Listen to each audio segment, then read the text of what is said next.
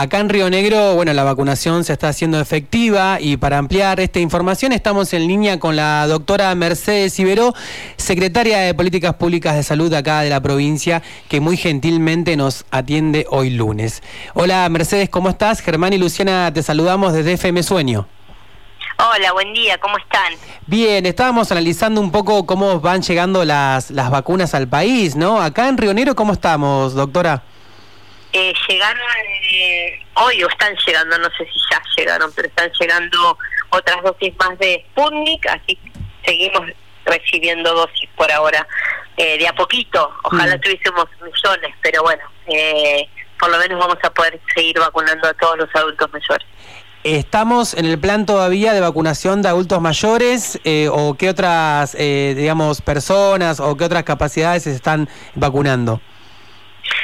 Eh, nosotros nuestra prioridad es ahora adultos mayores. Están terminando de vacunar en algunos lugares que faltaba personal de salud eh, y algunos docentes del primer grupo y la idea es vacunar adultos mayores. La idea de la vacuna es muy importante que la gente lo entienda. No es para que no nos contagiemos el COVID. La vacuna es para evitar los casos graves y los fallecimientos. Entonces, la, el plan de vacunación tiene que ir directamente a esas personas sabemos que son los que necesitan las terapias intensivas, que tienen los casos graves de COVID o que pueden fallecer. Por eso que la vacuna no es porque está todo el mundo como desesperado de poder vacunarse, quizás mm. por el miedo o porque creen que con eso se deja usar el barbijo, se deja, y no es así. Eh, nosotros con vacuna y todo nos podemos contagiar y podemos contagiar a otros. O sea, no es que yo me vacune y dejo de usar el barbijo, tomo mate, nada que ver. Mm. Entonces yo la gente, todo el mundo se quiere vacunar, todo el mundo busca la manera de necesitar la vacuna y que esté dentro del grupo que se tiene que vacunar, pero la verdad es que la persona de salud fue esencial porque si no se nos enferman y van a las terapias, están más de una semana con síntomas, eh, porque pasan a ser casos moderados, mm. no tenemos gente para que atienda. esa es la esencialidad de una persona. Mm. Eh, entonces, por eso fue el primer grupo que se vacunó. Pero después tenemos que apuntar a los que realmente necesitan, no, o sea, eh, no ser un grupo de riesgo. Entonces, a eso es, porque no tenemos vacunas para toda la población mm. Entonces, eso es lo que se busca hoy y como si nos siguen llegando las vacunas de Sinopharm, que nos dijeron que quizás la semana que viene llegan, eh, que todavía no está autorizada para mayores de 60, podríamos empezar a vacunar a los de 18 a 59 años con factores de riesgo. ¿Eso sería la semana que viene, doctora? No, no lo sabemos, ah. ya no hay nada oficial. Se cree que, así sería. De, cuántos, si hay un, eh, está el dato, ¿no? ¿De cuántos adultos mayores estamos hablando en la provincia de Río Negro que se, vacunaron o se están por vacunar? Espera que ya te voy a decir cuántos se vacunaron eh, y cuántos están por vacunar. Mm, Adultos mayores se vacunaron 13.530 y nuestra población a vacunar estimada es de 109.900, de 110.000 personas y se mm. vacunaron 13.500. Bien, bien, va avanzando. ¿Eso hay prioridad con, en algunos, por ejemplo, nosotros estamos en Bariloche, pero hay prioridad en alguna localidad o se va repartiendo? No, se reparte según nuestros nuestros datos de la cantidad de, adultos mayores que hay en cada uno de los lugares, se van repartiendo. Lo que pasa es que ustedes piensen que mayores de 70 años hay inscriptos para vacunarse hmm. eh, más de 40.000 mayores.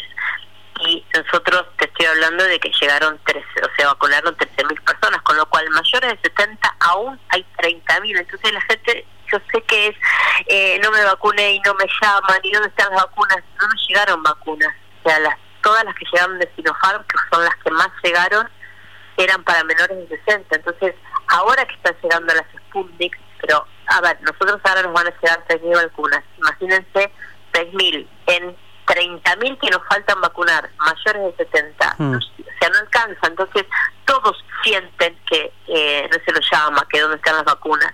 Eh, ojalá recibiéramos las 110.000 vacunas que necesitamos para todos los adultos mayores, mm. pero eso depende de Nación, cómo es lo que va matando. Le comentamos a la audiencia, estamos hablando con la doctora Mercedes Iberó. Doctora, eh, para hacer un poco de docencia, que usted lo hace muy bien, esto de ¿qué hay de cierto o no? Eh, la gente ya se empieza a hablar en la calle de la famosa segunda ola. ¿Qué tiene para decirnos al respecto? La segunda ola, yo no sé si la palabra es decir que es que seguro va a llegar, era como cuando se esperaba eh, cuando, cuando llega el pico. Lo más probable es que llegue. Nosotros, todos nuestros países limítrofes están colapsando sus sistemas sanitarios de la cantidad de casos que hay. Eh, en muchas provincias está aumentando la cantidad de, casos que hay. Eh, y nosotros tenemos a diario entre 100 y 150 casos nuevos. Eso significa que sigue habiendo COVID. Y la gente, la gran mayoría no usa esa barbijo, la gran mayoría cree que ya no se va a contagiar, porque como ven que va descendiendo la curva en general de la provincia, pero es que no hay más. En Bariloche que nosotros tengamos muchísimos menos, antes teníamos quizás 100 casos y hoy mm. tenemos 35, pero esas 35 personas que se hisoparon, porque hay muchos que ni se acercan, quizás fueron contacto estrecho de 20 personas más, y esas 20 personas, si no se cuidan y si no se quedan aislados, va a ser que la semana que viene o en 15 días tengamos tres veces más.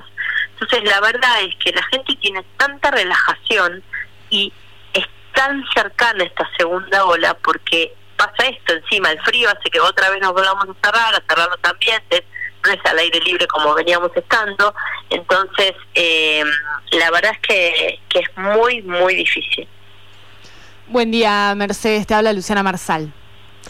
Hola, ¿cómo estás? Quería, quería preguntarte justamente en, en, torno a esta necesidad de aislar a los contactos estrechos para frenar la circulación del virus, si están trabajando desde salud en coordinación con alguna otra área del Estado para poder eh, garantizarle el derecho a aislarse a las personas que, bueno, tienen que faltar a su trabajo para hacerlo y, y enfrentar ciertas dificultades para poder justamente garantizar estos, estos aislamientos. ¿Hay alguna previsión en ese sentido?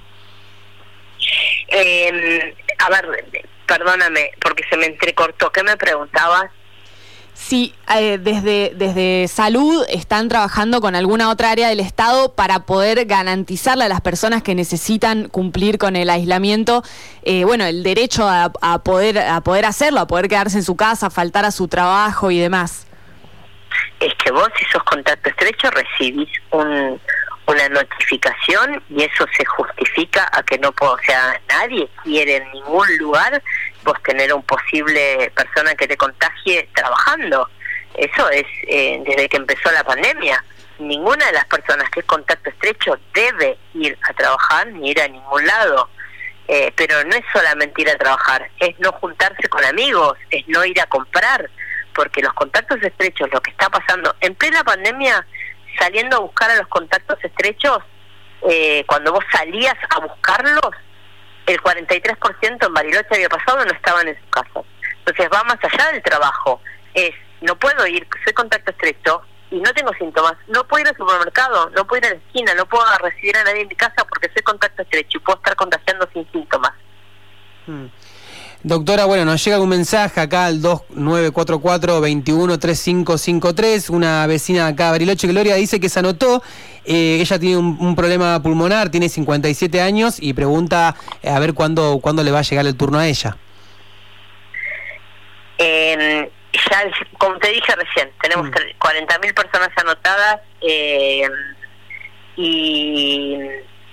llegaron, bueno, ahora llegaron 6.000 vacunas y nos quedan todavía más de 30.000 personas, así que les va a llegar. Lo que pasa mm. es que eh, ojalá tuviésemos eh, vacunas para, para todos. Mm. Sí. Doctora, por último, y agradeciéndole de su tiempo, ha pasado un año de esta pandemia, ¿qué balance puede hacer, eh, digamos, usted desde su lugar, ¿no? La, la, actuación del gobierno de Río Negro ante esta pandemia ha sido un año muy difícil, eh, muchas personas incluso perdieron familiares muy queridos. Eh, ¿Cómo analiza usted todo este año que ha transcurrido? Eh, yo creo que fue un año de muchísimo aprendizaje, muchísimo, muchísimo, muchísimo desde todos lados. Eh, yo creo que, bueno, eso es número uno, ¿no? Número dos, eh, fuimos una provincia que tuvimos muchos casos y logramos el objetivo que fue no colapsar el sistema de salud. Eh, porque objetivo. Nosotros esperábamos en la pandemia, yo no sé si ustedes se acuerdan cuando recién empezó la pandemia, donde veíamos imágenes de, de, países donde tenían colapsado el sistema de salud, donde tenían la gente en las calles, Eh, donde eran, bueno, nosotros eso lo pudimos prever, trabajar y usar y, y, hacer que no se no se colapsara. Fuimos a una provincia que no se cerró, que siguió con mucha actividad económica y eso hizo que a no todos les se les complicara su trabajo. Eh, entonces, la verdad es que eh, en nuestra provincia se permitió el turismo, se permitió todo el tema de, de la fruta en el Alto Valle. Entonces, todo eso hizo que en muchas actividades económicas se siguiera haciendo eh, y, si, y sin embargo no colapsamos nuestro sistema de salud. Aprendimos, fuimos la primera provincia que empezó a usar el barbijo y eso creo que fue algo que, que logró mucho. Eh, creo que se hizo mucho eh, en tratar de, de que entendiéramos todo el distanciamiento y del uso de barbijo. Pero bueno, creo que tenemos que seguir aprendiendo, tenemos que seguir entendiendo que la prioridad para evitar la segunda ola o que colapsemos es el seguimiento estricto de los contactos estrechos, el entender que si soy positivo contacto estrecho me tengo que quedar aislado, eh, y sí entender que la vacuna no me saca la pandemia, que la vacuna hace que yo me pueda contagiar y que lo pueda transmitir. Hmm. Eh, es un año, por último, doctora, eh, es un año eh, político, ¿no? Se habla del tema de las pasos, de las escuelas. ¿Cómo, ¿Cómo ve usted esa, esa percepción, ¿no? De lo que puede llegar a pasar si se tiene que ir a votar, por ejemplo. yo creo que va a ir, va a seguir siendo a ver, depende del momento que exista, o sea, mm. la verdad es, lo que hablamos del pico, ¿no? Sí en el turismo cuando se iba a abrir se dijo de todo y con los protocolos y con todo lo que hubo, la verdad que no pasó eh, nada mucho más grave, ni, ni los positivos que teníamos eran por el turismo, ni nada de esas cosas. Los positivos que siguieron habiendo fue en 90% por reuniones sociales y por los que no respetaron nada de eso y no por el turismo. Mm. Eh, con las escuelas, la verdad es que esos mismos chicos, esos mismos docentes en general son los que salen y se juntan y, los chicos salen a jugar y van a la costanera o van a, a un lago o entonces la verdad es que no cambia quizás el, el aula si aprendimos. Mm. Eh, por supuesto que lo vamos a ir viendo a lo largo del tiempo y quizás cuando venga mucho el frío y cuando estén cerrados y que encima lo que va a pasar es que se nos van a juntar con el resto de los virus respiratorios y vamos a tener que empezar a aislar porque va a venir el, la persona que tiene una gripe por un sincicial y lo vamos a tomar como que es COVID y bueno, vamos a ir transitando todo eso. Eh, y con las elecciones quizás con protocolos si los seguimos manteniendo y, y hay o sea, todo se podría llegar a hacer, pero mm. con protocolos estrictos. Con, a mí a veces me preocupa más las colas en algunos lugares donde ya no se respeta el distanciamiento, cuando en algunos supermercados, esto que entraba uno por familia, entran las familias enteras, donde mm. no se usan los barbijos. Quizás eso me preocupa mucho más que algo donde puedes controlar y que se hagan bien por el protocolo, ¿no? Mm. Doctora Ibero, ha sido muy amable. Muchas gracias por estos minutos para FM Sueño, para Mañanas Random. Y bueno, seguimos en contacto. Muchas gracias. Gracias a ustedes. Hasta luego. Hasta luego. Estábamos hablando con la doctora Mercedes Iberó, secretaria de Políticas Públicas de Salud de la provincia, con algunos temas, por supuesto, que teníamos ganas de charlar.